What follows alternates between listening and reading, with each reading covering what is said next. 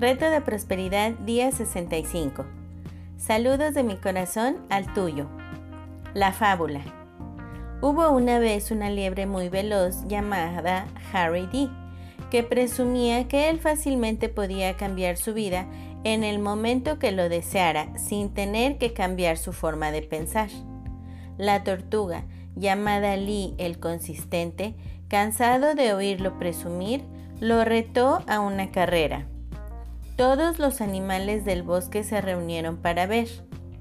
Harry D comenzó a presumir en gran detalle todos los cambios dramáticos que pensaba hacer. Los animales le aplaudieron. Harry D sonrió petulantemente. Elevó sus piernas delanteras en el aire, un símbolo de victoria para demostrar lo confiado que se sentía, y luego se sentó a descansar en el conocido árbol del juicio. Miró a Lee el consistente y le gritó, ¿Cómo esperas ganar esta carrera si piensas a un ritmo muy, muy lento? Harry D se estiró pensando junto al árbol. Tengo mucho tiempo para relajarme. Y entonces pensó en lo poco que le gustaba el sabor del pasto salvaje que crecía junto a su casita, y lo injusto que era que su casero le subiera la renta y pensó en lo mal que le caía a su vecino, Crow, el cuervo, que era sucio y ruidoso y lo distraía demasiado. Y pensó en que debido a lo mucho que estaban subiendo los costos de los seguros, no sabía cómo iba a obtener una buena cobertura para Bonnie y sus hijos. Y cómo le tenía que escribir a sus diputados para ver si podían hacer algo para evitar que los zorros se fueran a vivir a su colonia. ¿Y cómo? Bueno, ya tienes una idea, ¿verdad? Después de más o menos una hora, Harry D miró hacia atrás y vio que el pobre y lento de Lee el consistente apenas se había movido un poquito, repitiendo esas aburridas afirmaciones de yo soy con las que comenzó. Harry bostezó y se acostó a disfrutar de una siesta, pero entonces comenzó a pensar qué tan lejos estaba de la meta. Él sabía que no había nada de qué preocuparse. La tortuga aún estaba lejos, muy atrasada como para alcanzarlo pronto. Y además, lo que hacía la tortuga no funcionaba. Todos lo sabían, pero entre más lo pensaba Harry D, se comenzó a preocupar. ¿Qué pasaría si la tortuga le ganaba? Eso no sería bueno, nada bueno. Unos minutos pensando abajo del árbol del juicio y Harry D decidió que quizá, quizá, se había fijado expectativas un poco altas. Quizá debería de bajar sus expectativas un poco, ya sabes, a un nivel más realista. Después de todo, esta era una carrera importante. Y esto le quitaría toda la presión, porque, como todos lo sabían, el que una tortuga le ganara a una liebre, especialmente a una rápida como él, sería verdaderamente humillante. Y si hubiera la más mínima oportunidad de que la tortuga le ganara, bueno, Harry D solo necesitaba asegurarse de que eso no sucediera, eso era todo. Así es que se conformó con un sueño más pequeño y se durmió. Mientras tanto, muy atrás en el camino, cerca de la línea de arranque, Lee el consistente estaba ocupado imaginando lo que quería. Cualquier pensamiento conflictivo que surgiera lo desechaba y regresaba a imaginar que ya tenía todo lo que más deseaba. Le gustaba sentir que sus deseos ya eran realidad. Le ponía atención a los sonidos y el olor y el sabor de lo que deseaba, usando su imaginación para incorporarla a todos sus sentidos. Expresaba su agradecimiento una y otra vez, como si lo que deseara ya se hubiera convertido en realidad. Actuaba en todo como si ya tuviera lo que más deseaba Nunca, nunca se detuvo, ni siquiera cuando le quedó claro a él y a los que estaban a su alrededor que él estaba atrayendo lo que quería rápidamente. Los animales que estaban observando todo esto le gritaron a Lee el consistente tan fuerte que despertaron a Harry D de su siesta. Harry D se estiró y bostezó, y viendo lo que sucedía, comenzó a imaginarse cosas con enojo. Frunció el ceño, apretó los puños y cerró los ojos para imaginar. Pero era demasiado tarde. La tortuga cruzaba la meta, disfrutando todo eso que tanto deseaba. De ese día en adelante, Harry D siempre se acordó de no dudar en el valor de un paso constante, ya que Lee el consistente siempre gana la carrera. No reescribió Kate la fábula de la liebre y la tortuga como ejemplo de lo que hacemos en el experimento de 90 días de la prosperidad.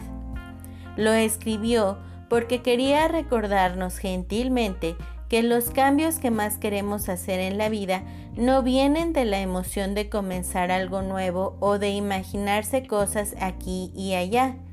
Vienen de un lento y continuo viaje a nuestra mente y de la repetición diaria. Como la tortuga en la fábula, la tarea enfrente de nosotros no es la de detenernos a descansar para obtener lo que deseamos, sino de seguir adelante persistiendo en aplicar un pensamiento de todo lo que queremos, agregándole pensamientos y emociones positivas, pensando desde el lugar donde queremos estar en lugar de observarlo desde lejos. Como la tortuga, debemos desarrollar una fortaleza mental si queremos tener éxito. Consistentemente regresando a las imágenes de lo que deseamos, aun cuando el mundo nos dice que es imposible, aun cuando los que están a nuestro alrededor nos dicen que somos ilusos, aun cuando todo en nosotros está a punto de darse por vencido. Una nueva vida no es algo que se nos da, es algo que nosotros tomamos, agarrándonos duro, negándonos a soltar a pesar de todo. El recrear tu vida como quieres que sea no es algo difícil de hacer, pero es demandante. Demanda que le pongas más atención a lo que quieres que a lo que no quieres. Demanda que sueltes todas esas pequeñas preocupaciones y juicios y que te mantienen atado a una realidad que ya no te sirve. Demanda que no te conformes, que no te des por vencido a las presiones del mundo que te hacen creer que lo que quieres no es posible tener, cuando menos no para ti. Demanda que alimentes tus deseos a diario con tu atención y tu amor. Y lo que te puedo decir ahora mismo, sin lugar a duda, es que eres lo suficientemente fuerte lo suficientemente persistente para hacer lo que sea que demanden tus sueños. No habrías llegado hasta este punto si no lo fueras. Así es que como Lee el consistente, lo único que necesitas hacer es seguir moviéndote hacia tu objetivo. Te acercas con cada paso que das. Por otro lado, Regresemos un momento a la primera ley estratosférica del éxito, valor. Un ejemplo perfecto de un negocio en Internet que pone la ley del valor en acción está disponible aquí. Para desarrollar un mejor entendimiento de esta maravillosa ley, pongan atención a este sitio. Da me gusta a la página y comparte con tus seguidores. Entonces, haz una lista de cuando menos tres formas en las que se da valor a los visitantes del sitio. Después, para desarrollar tu entendimiento aún más, escribe tres formas en las que tú puedes incorporar más valor a tus intercambios con los demás, ya sean de negocio o personales, o aún impersonales, como en el intercambio de información con un completo desconocido una vez que tu lista esté terminada, te recomiendo que la compartas con otros en el grupo. Por medio de tu interacción, te estarás haciendo un regalo al agregar valor a tu participación en este experimento. Y en todo lo que das, siempre es importante darte a ti mismo. La acción del día. Lee tu plan de negocio para la prosperidad y las 11 cosas de tu lista de agradecimientos. Toma un momento para pararte firmemente con un brazo alzado hacia el cielo, el puño firme como si te estuvieras agarrando de la mano de Dios. Ahora, ya sea verbal o mentalmente, repite, con Dios como mi testigo, hoy soy poderoso, hoy soy valiente, hoy soy fuerte, hoy estoy libre de miedos, hoy prospero y vivo cada momento de este día abrazando mi verdadera naturaleza, siendo la persona que estoy destinada a ser. De hoy en adelante, esta es mi verdad. Coloca tu cuota de dinero del día de hoy en tu contenedor y lee la afirmación que está en el contenedor tres veces. Espera recibir algo en regreso. Bendice a todos los que están a tu alrededor, incluyendo a los otros participantes en este experimento. Imagina cómo aquellos a quienes bendices prosperan y se rodean del bien. Entonces, bendícete a ti mismo e imagina lo mismo. Puedes continuar bendiciendo a la persona o personas en tu lista de bendiciones. Lee todas las bendiciones que llegan por correo electrónico. Tus bendiciones están haciendo una diferencia. El leer las respuestas te dará la oportunidad de verlo por ti mismo. La afirmación del día. Las cosas a las que le pongo atención vienen a mí fácilmente y sin esfuerzo. Por lo tanto, le pongo atención a los deseos de mi corazón. El pensamiento del día. En esencia, si queremos dirigir nuestras vidas, debemos de controlar nuestras acciones consistentes. No es lo que hacemos de vez en cuando lo que le da forma a nuestra vida, sino lo que hacemos consistentemente. Tony Robbins. Reto de bendiciones, día 65. Saludos de mi corazón al tuyo. El sultán y el hombre sabio. Un sultán decidió hacer un viaje en barco con algunos de sus mejores cortesanos. Se embarcaron en el puerto de Dubái y zarparon en dirección al mar abierto. Entre tanto, en cuanto el navío se alejó de tierra, uno de los súbditos, que jamás había visto el mar y había pasado la mayor parte de su vida en las montañas, comenzó a tener un ataque de pánico. Sentado en la bodega de la nave, lloraba, gritaba y se negaba a comer o a dormir. Todos procuraban calmarlo, diciéndole que el viaje no era tan peligroso, pero aunque las palabras llegasen a sus oídos, no llegaban a su corazón. El sultán no sabía qué hacer y el hermoso viaje por aguas tranquilas y cielo azul se transformó en un tormento para los pasajeros y la tripulación. Pasaron dos días sin que nadie pudiese dormir con los gritos del hombre. El sultán ya estaba a punto de mandar volver al puerto cuando uno de sus ministros, conocido por su sabiduría, se le aproximó. Si Su Alteza me da permiso, yo conseguiré calmarlo. Sin dudar un instante, el sultán le respondió que no solo se lo permitía, sino que sería recompensado si conseguía solucionar el problema.